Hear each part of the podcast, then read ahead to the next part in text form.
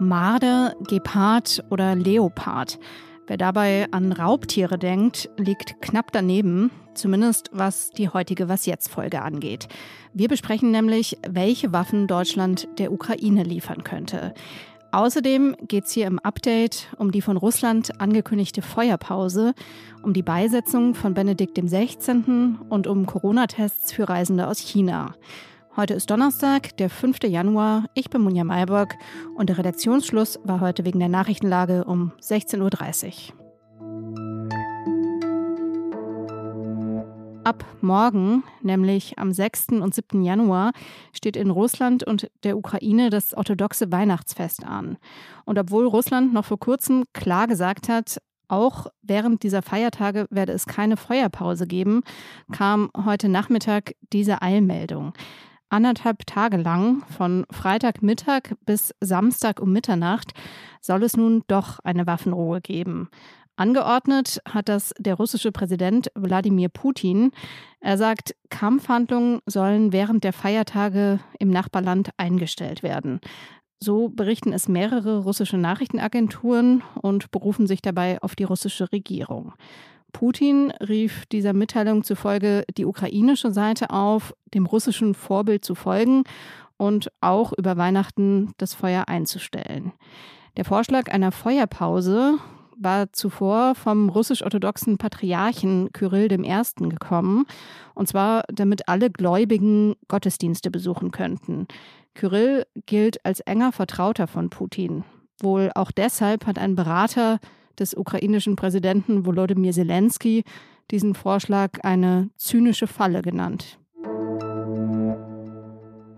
Verhandlungen zwischen der Ukraine und Russland sind ja im Moment nicht im Sicht. Und so setzt sich im Westen immer mehr die Haltung durch, dass die Ukraine den Krieg eben militärisch gewinnen müsse und dass man sie dabei stärker unterstützen müsse. Der Druck auf Deutschland, der Ukraine schwere Waffen zu liefern, der wächst also. Frankreich hat gestern angekündigt, Spähpanzer, also leichte Kampfpanzer zu liefern. Und die USA wollen jetzt nicht nur das Flugabwehrsystem Patriot liefern, sondern möglicherweise auch Schützenpanzer vom Typ Bradley. Ich spreche jetzt mit Hauke Friedrichs, unserem sicherheitspolitischen Korrespondenten, darüber, welche Lieferungen wirklich sinnvoll sind. Hallo Hauke. Hallo. Was braucht die Ukraine denn, um den Krieg zu gewinnen? Welche Waffen sind das? Die Ukraine braucht tatsächlich Panzer ähm, verschiedener Art und sie braucht vor allen Dingen Flugabwehrsysteme ähm, wie das äh, Patriot oder ähm, auch Iris äh, TSLM, was Deutschland äh, liefert und Flakpanzer wie, wie der Gepard. Ähm, letztendlich muss man sagen, braucht die Ukraine sehr, sehr viel, weil ihre eigene Rüstungsindustrie stark zerstört wurde durch russische Angriffe und sie eigentlich komplett auf westliche Systeme zurückgreifen muss.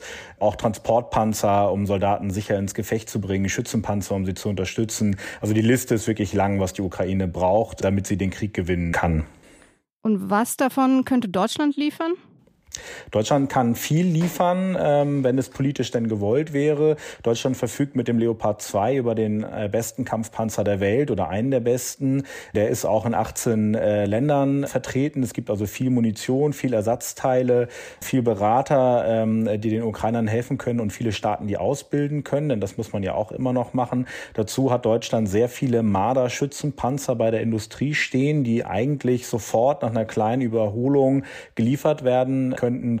Ähm, also das ist eine ganze große Palette. Dazu hat Deutschland weiterhin noch Mehrfachraketenwerfer und auch ähm, Panzerhaubitzen, davon allerdings so wenig, dass die Bundeswehr die jetzt nur noch sehr, sehr ungern ähm, hergibt. Aber wenn dort Nachbestellungen ähm, stattfinden würden, wäre auch da noch Potenzial. Und vor allen Dingen halt das von mir bereits erwähnte ähm, Flugabwehrsystem im Iris-T SLM, was äh, von der deutschen Firma Deal hergestellt wird. Das ist wirklich ein äh, extrem wichtiges äh, System, um die ähm, ukrainischen Städte und die Infrastruktur vor Luftangriffen äh, zu schützen.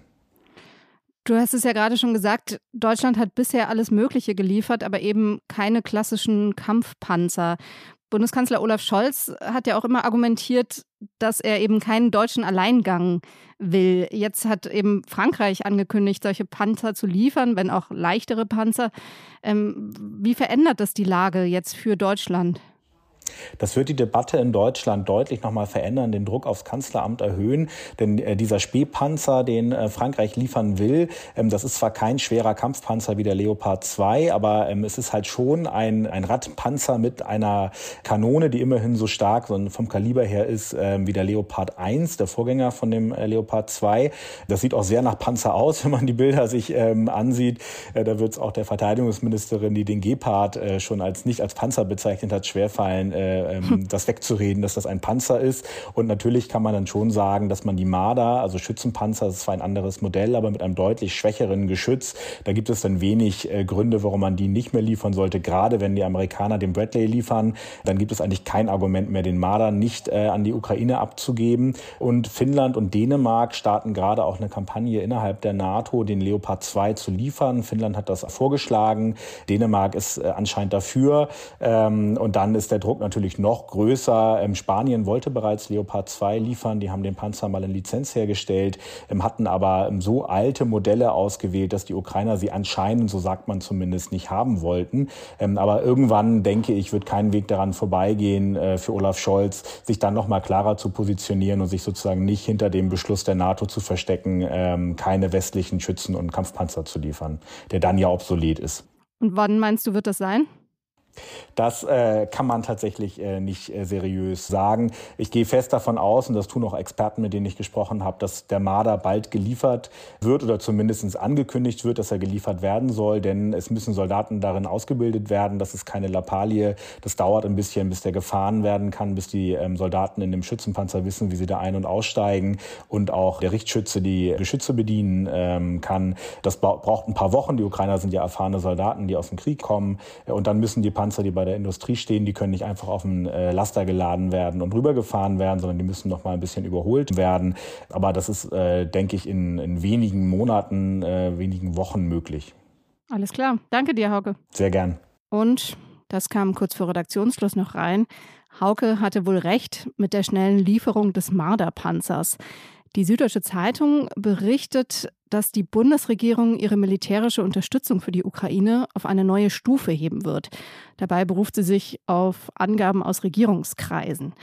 Es könnte sich um die Lieferung von Marder-Schützenpanzern handeln. Wie viele Panzer geliefert werden sollen und wann, ist im Moment noch offen.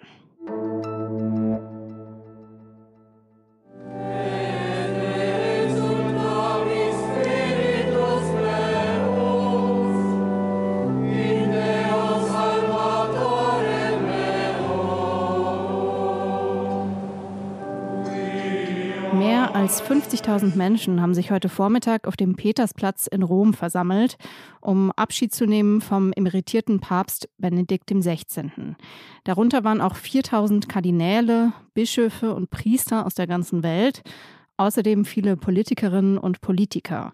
Aus Deutschland waren etwa Bundeskanzler Olaf Scholz, Bundespräsident Frank-Walter Steinmeier und der bayerische Ministerpräsident Markus Söder angereist. Zum ersten Mal in der Geschichte der Kirche hielt ein amtierender Papst die Trauerrede auf seinen Vorgänger. Papst Franziskus berührte zum Abschied nochmal den Sarg von Benedikt XVI. und verneigte sich. Auch wir möchten als kirchliche Gemeinschaft in seine Fußstapfen treten und unseren Bruder den Händen des Vaters anvertrauen, Mögen diese Hände der Barmherzigkeit seine mit dem Öl des Evangeliums brennende Lampe vorfinden, das er während seines Lebens verbreitet und bezeugt hat. Nach dem Gottesdienst wurde Benedikt XVI. im kleinen Kreis im Petersdom beigesetzt. Benedikt XVI., der mit bürgerlichem Namen Josef Ratzinger heißt, war von 2005 bis 2013 Papst. Er war der erste deutsche Papst seit rund 500 Jahren und der erste Papst seit dem 13. Jahrhundert, der sein Pontifikat vorzeitig beendet hat. Wer aus China nach Deutschland einreisen will, muss künftig einen negativen Corona-Test vorweisen. Dazu genügt ein Antigen-Schnelltest. Das hat Bundesgesundheitsminister Karl Lauterbach angekündigt. Gestern hatte die EU ihren Mitgliedstaaten empfohlen, eine Testpflicht einzuführen. In China steigen die Infektionszahlen gerade rasant an, nachdem die Regierung Anfang Dezember ihre strikte No-Covid-Politik aufgegeben hat. Was noch? Nicht nur Menschen können politisch rechts oder links stehen, sondern auch Gegenstände. Ich habe das in der aktuellen Ausgabe der Zeit gelernt. Da schreibt mein Kollege Marc Schieritz über eine Website, die ein französischer Informatikstudent programmiert hat. Man kann auf dieser Website alle möglichen Begriffe eingeben und die KI verarbeitet dann alle Informationen, die zu einem Begriff im Internet verfügbar sind. Auto ist demnach rechts, Garten links. Das leuchtet mir ein. Anderes äh, finde ich ein bisschen schwerer nachzuvollziehen. Café zum Beispiel ist links, Restaurant rechts. Das Ganze geht auch mit Jahreszahlen. 2022 war demnach ein rechtes Jahr. Jetzt wollte ich natürlich gern wissen, was 2023 für uns bereithält. Aber hell sehen kann die KI leider nicht. 2023 sei sowohl links als auch rechts, heißt es. Ich kann wenigstens ein klein bisschen in die Zukunft schauen und Ihnen verraten, dass hier morgen früh Pia Rauschenberger übernimmt. Da geht es um das traditionelle Dreikönigstreffen der FDP. Ich bin Munja Mayburg. Sie erreichen uns wie immer per E-Mail unter wasjetzt.zeit.de. Tschüss und einen schönen Abend.